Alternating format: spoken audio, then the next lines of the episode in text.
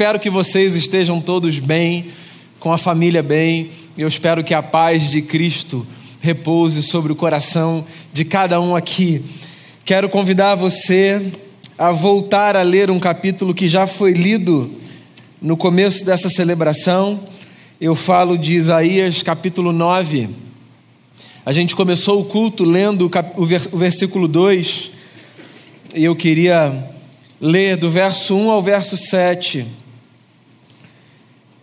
Livro do profeta Isaías, capítulo 9. Diz assim o texto: Contudo, não haverá mais escuridão para os que estavam aflitos.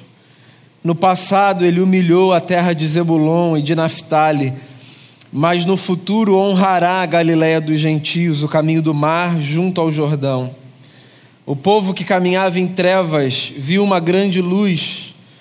Sobre os que viviam na terra da sombra da morte raiou uma luz. Fizeste crescer a nação e aumentaste a sua alegria. Eles se alegram diante de ti, como os que se regozijam na colheita, como os que exultam quando dividem os bens tomados na batalha. Pois tu destruíste o jugo que os oprimia, a canga que estava sobre os seus ombros e a vara de castigo do seu opressor, como no dia da derrota de Midian, pois toda bota de guerreiro usada em combate, toda veste revolvida em sangue, serão queimadas como lenha no fogo, porque um menino nos nasceu, um filho nos foi dado, e o governo está sobre os seus ombros, e ele será chamado Maravilhoso Conselheiro, Deus Poderoso, Pai Eterno, Príncipe da Paz.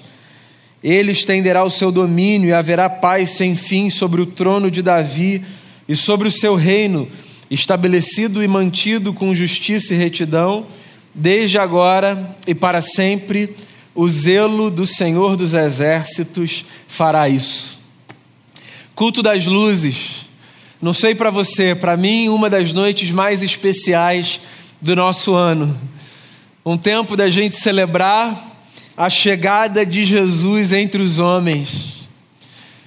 Acontece que nesse ano em especial, esse culto perde um pouco da sua grandeza, da sua força, não pelo culto em si, mas porque eu acho que você vai concordar comigo, esse ano tem sido um ano muito tenebroso, um ano difícil, um ano assustador para muitos. Um ano que virou a nossa vida do avesso, que mudou os nossos planos, que distanciou pessoas, num tipo de distância que a gente sabe que só será encurtada no dia do Senhor. E eu fico olhando para um texto como esse, tão importante, numa celebração como essa, e eu fico me perguntando de que forma esse texto pode falar ao nosso coração, ao meu, ao seu.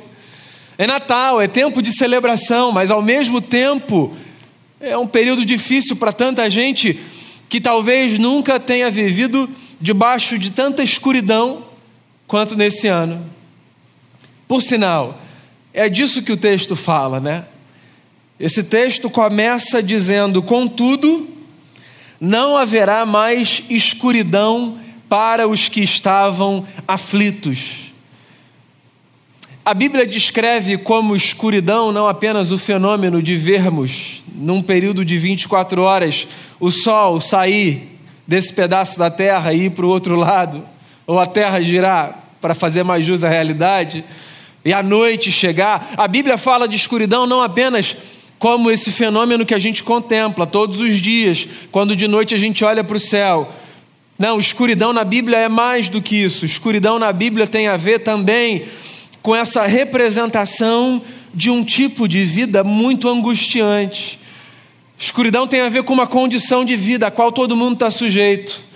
Escuridão na alma, essa condição de penumbra, de não conseguir discernir as coisas, de viver de alguma forma sem ter luz sobre si, iluminando a jornada e dando a capacidade da gente perceber as coisas, distinguindo uma da outra. Escuridão. Todos nós experimentamos escuridão na alma. Todos nós. Todos nós sabemos o que é precisar de luz. Às vezes por um período grande de vida, às vezes por momentos.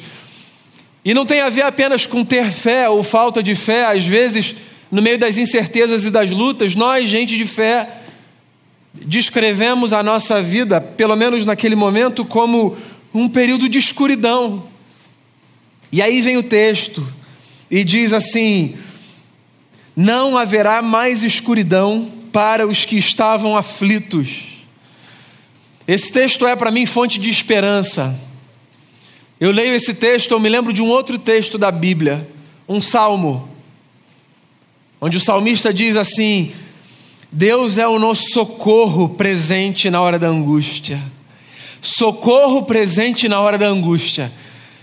Foi a forma como o salmista encontrou para descrever a mesma coisa que o profeta descreve aqui. Que quem caminha com Deus, quem se propõe a abrir o coração para a presença do Eterno, não precisa mais encontrar dentro de si a aflição da escuridão, porque além de encontrar, e para além de encontrar a aflição da escuridão, encontra também os braços do Senhor sempre estendidos na nossa direção. Todos nós precisamos de luz. A pergunta é: quando a gente está em busca de luz, para onde a gente olha? De onde vem a luz que nos ilumina? Quando nós nos encontramos nesses momentos sombrios da existência e carecemos de discernimento e não sabemos para onde ir, quando a nossa visibilidade é comprometida, quando a gente não consegue enxergar direito, para onde a gente olha em busca de clareza, é quase que automático. Se a gente quer encontrar luz, a gente olha para o alto. É automático. A luz que a todos nos ilumina vem de lá, do astro-rei, do sol. A gente abre a janela, a gente abre a cortina, a gente convida a luz para entrar na casa, a gente vai dar uma caminhada na rua, a gente vai dar uma caminhada na praia, a gente gosta de ver o sol, fonte de energia, ele nos ilumina a todos e a todas. De modo que quase que automaticamente, quando a gente está em busca de luz, a gente olha para cima para ver se do alto a gente consegue encontrar aquilo de que a gente tanto precisa para restabelecer força, ou para ter a experiência que você quiser chamar. Esse texto é curioso, porque diferente do nosso movimento natural de olhar para cima em busca de luz, esse texto sugere que a terra que estava na escuridão não estará mais na escuridão, e o povo que estava aflito não viverá mais em aflição. Não porque houve um convite para que olhassem para o céu, mas porque houve o um milagre de algo do céu baixar a terra. Sim, o que o profeta está dizendo é que a luz da qual a gente precisa não vem do sol que todos os dias nos ilumina, necessário que seja para a nossa caminhada.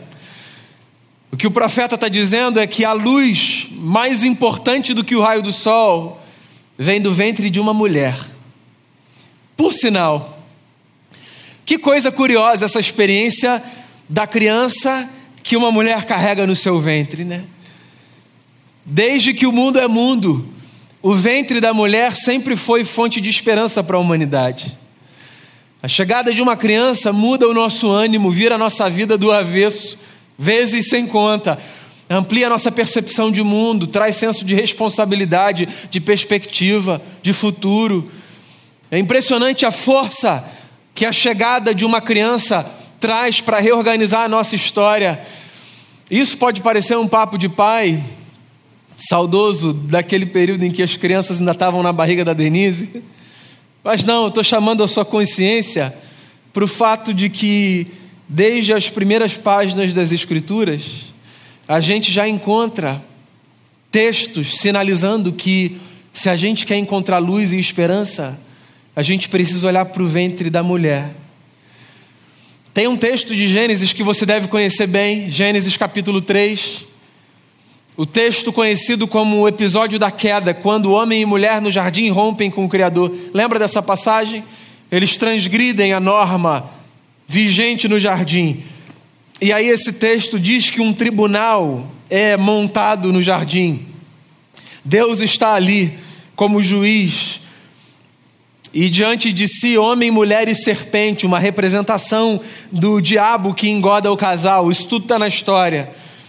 E aí o homem recebe a pena pela sua transgressão, e o mesmo acontece com a mulher, e uma fala é dirigida à serpente naquela história. Deus diz o seguinte à serpente: o seu descendente ferirá o calcanhar do descendente da mulher, mas o descendente da mulher esmagará a cabeça do seu descendente. Na teologia, a gente chama esse verso de Gênesis 3 de proto-evangelho, semente do evangelho. Bacana pensar que desde lá de Gênesis 3 já havia um recado: o recado de que a esperança para a humanidade estava no ventre da mulher. Sim, e é disso que o profeta está falando aqui. Ele diz: Esse povo não vai mais andar em trevas. Por quê? Por quê? Porque o sol brilhará mais forte do que jamais brilhou? Não.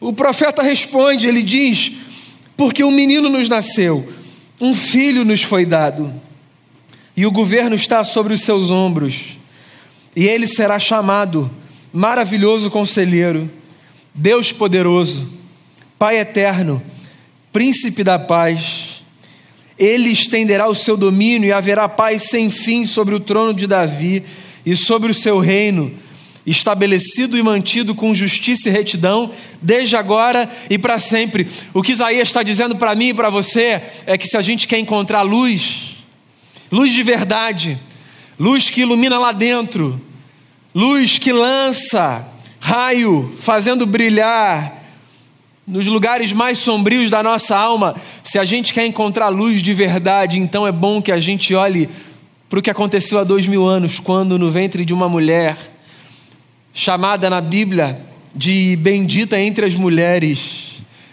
a plenitude da divindade se encolheu, passando nove meses ali, e chegando na história, numa estrebaria, para iluminar a humanidade. Foi isso que Jesus fez. Jesus veio iluminar a humanidade. Teve uma vez que ele curou um cego. E ele disse assim, para os que perguntaram a ele: Como é que o senhor faz isso? Por que, que o senhor faz isso? Com que autoridade o senhor faz isso? A resposta do mestre é: Eu sou a luz do mundo. Eu sou a luz do mundo.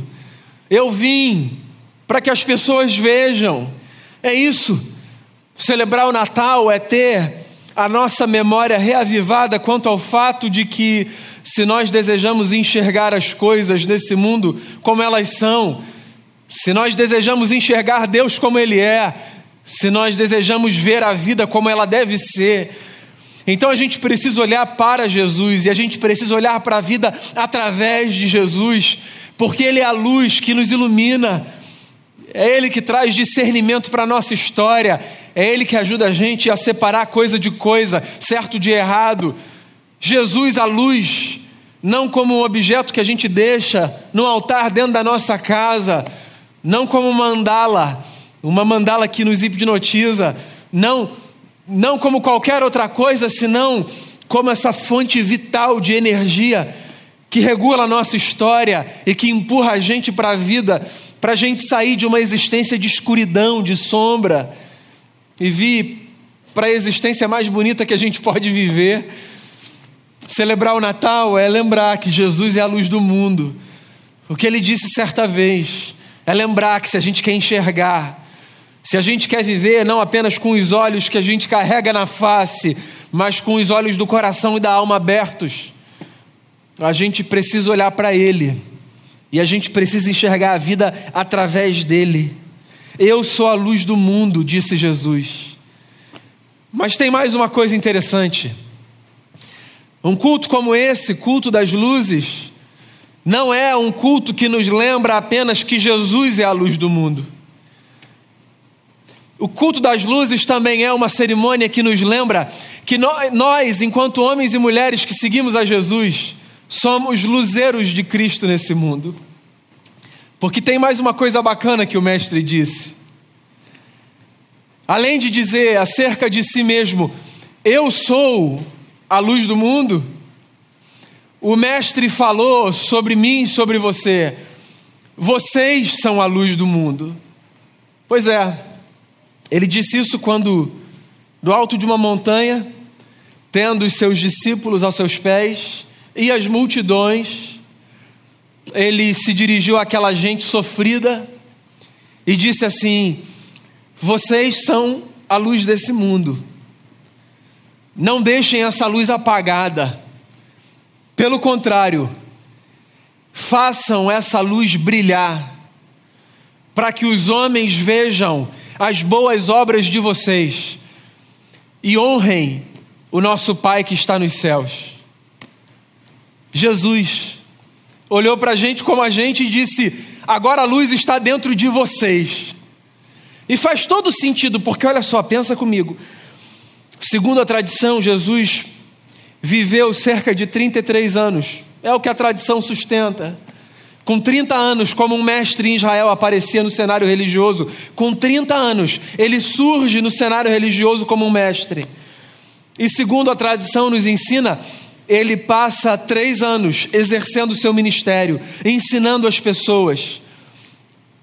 Só ao longo de 33 anos, num determinado pedaço dessa terra grande, um punhado de gente teve a alegria de conviver pessoalmente com Jesus de Nazaré. Sabe essa convivência que a gente tem aqui? A gente se encontra, a gente se esbarra, a gente conversa, a gente senta ao redor da mesa. Esse privilégio, pouca gente teve o privilégio de, de viver e andar com Jesus à luz do mundo. Acontece que o interesse de Jesus não era apenas o de iluminar ele mesmo, um punhado de gente, num período curto da história. Jesus veio para iluminar a humanidade. E como é que Jesus ilumina a humanidade? Se há dois mil anos ele já partiu, voltou para junto do Pai, se ele não está mais aqui, fisicamente falando, como é que ele ilumina a humanidade? De que outra forma, senão através dos seus amigos e amigas que, cheios do seu espírito, cheios da vida de Deus, vivendo a ética do Evangelho, partilhando o amor, a misericórdia e a graça, aprendendo a perdoar e a ser perdoado, de que outra forma, senão através de gente como a gente, a luz de Jesus continua a brilhar?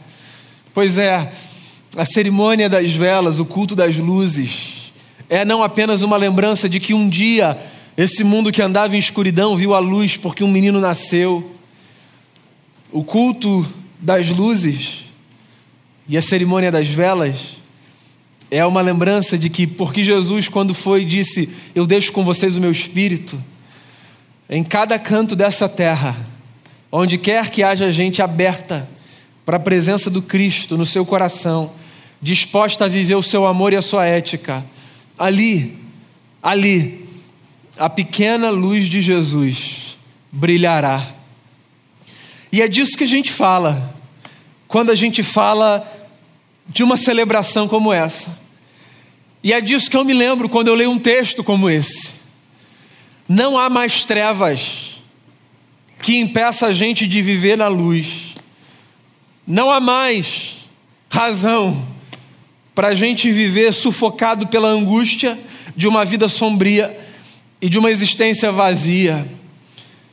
Porque, por mais falho ou falha que você seja, como eu sou também, por mais pecador que a gente seja, por mais que a nossa vida seja cheia de incongruência, de problema, por mais que a gente seja um misto de erro e de acerto, tem um mistério, o mistério de que Deus resolveu fazer da nossa vida morada e resolveu permitir que a sua luz brilhe dentro de mim e de você.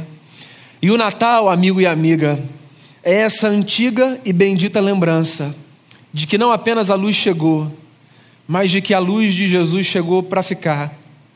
De modo que dentro de mim, dentro de você e dele, dela e aqui e acolá, de gente que a gente conhece, gente que a gente desconhece, de gente de todo tipo, de todo lugar, sempre haverá a possibilidade da gente perpetuar a presença de Jesus nesse mundo.